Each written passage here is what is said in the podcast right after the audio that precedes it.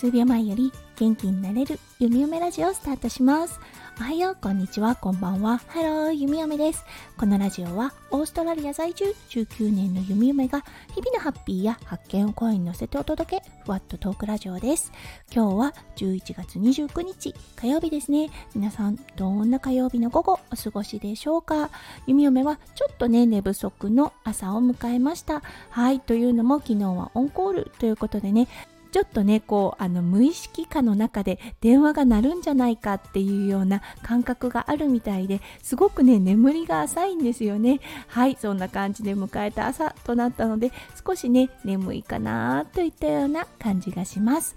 はい皆さんの睡眠はどんな睡眠だったでしょうか？はいそれでは早速ですが今日のテーマに移りましょう。今日のテーマは自己紹介はコミュニケーションの本当に大切な第一歩という形でお話をさせていただきたいと思います。それでは今日も元気に弓嫁ラジオをスタートします。はいこれねなんで思ったかっていうと先日だったんですがそう看護のお仕事に行ったんですね。そして初めて見た出頭医の方がいたんですよね。あこの先生と今日はするのかなと思ったんですがなんとなくだったんですがこうあの感覚的に言って麻酔医麻酔医のチームと出頭医と出頭医のチームっていうのにね見えない線があるような気がするんですね。そう君はね麻酔科の看護師だね。あそっか。じゃあ僕は関係ないやみたいな感じでする先生が多い中ねその出頭医の方だったんですがパッと弓嫁を見てねそして近づいてきて僕の名前は何々だよ今日はここの手術室担当だからよろしくねみたいな感じで言ったんですね。あんまりね出頭医の方から声をかけてもらうってことがないのでちょっとびっくりして弓嫁も慌てて自分の名前をお伝えして自分のポジションっていうのを伝えました。そうそしてねそこからのコミュニケーションもうすごく円滑だったんですよね。と患者さんからね手術内容の、あのー、質問があったんですよね。で看護師の立場ではそれを答えることができないんですね。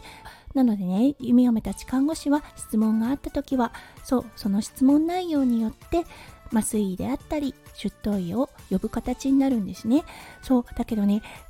とやっぱりね出頭医の方たちはあまり知らないので性格等をねあの緊張はするんですね。先生にねこんな質問もらってるけど先生と話したがってますっていうようなことがすごくね聞きづらかったりするんです。これがね麻酔となるともうね各麻酔医の性格も理解しているので全く緊張等はしないんですがこれがね出頭医となってくると何分ね一緒にあんまりお仕事をしたことがないっていう感じでうんちょっとね緊張を伴います。だけどねその先生においてはもうね一番最初に彼からあの砕けた感じでお話をしてくれたっていうことでねすごくアプローチがしやすかったんですよね。そうそしてどれくらいね手術に時間がかかるのかそして次の人を呼ぶ準備をするっていうのであのコミュニケーション取らなければいけないことはいけないんですね。そこがすごくね楽だったんですよね。そうこの手術どのくらいの時間がかかる？じゃあもう次の患者さん呼んだ方がいいかな？みたいな感じでね。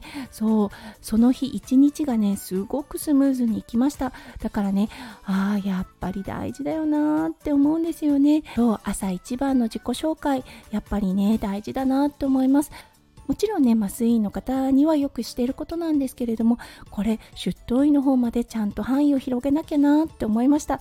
多分ね最初はすごくびっくりされるような感じはするんですが、うん、でもねやっぱりその日一日を円滑に過ごすっていうことを考えるとああそっか。やっぱりこのね朝一番の挨拶そして自分の自己紹介っていうのは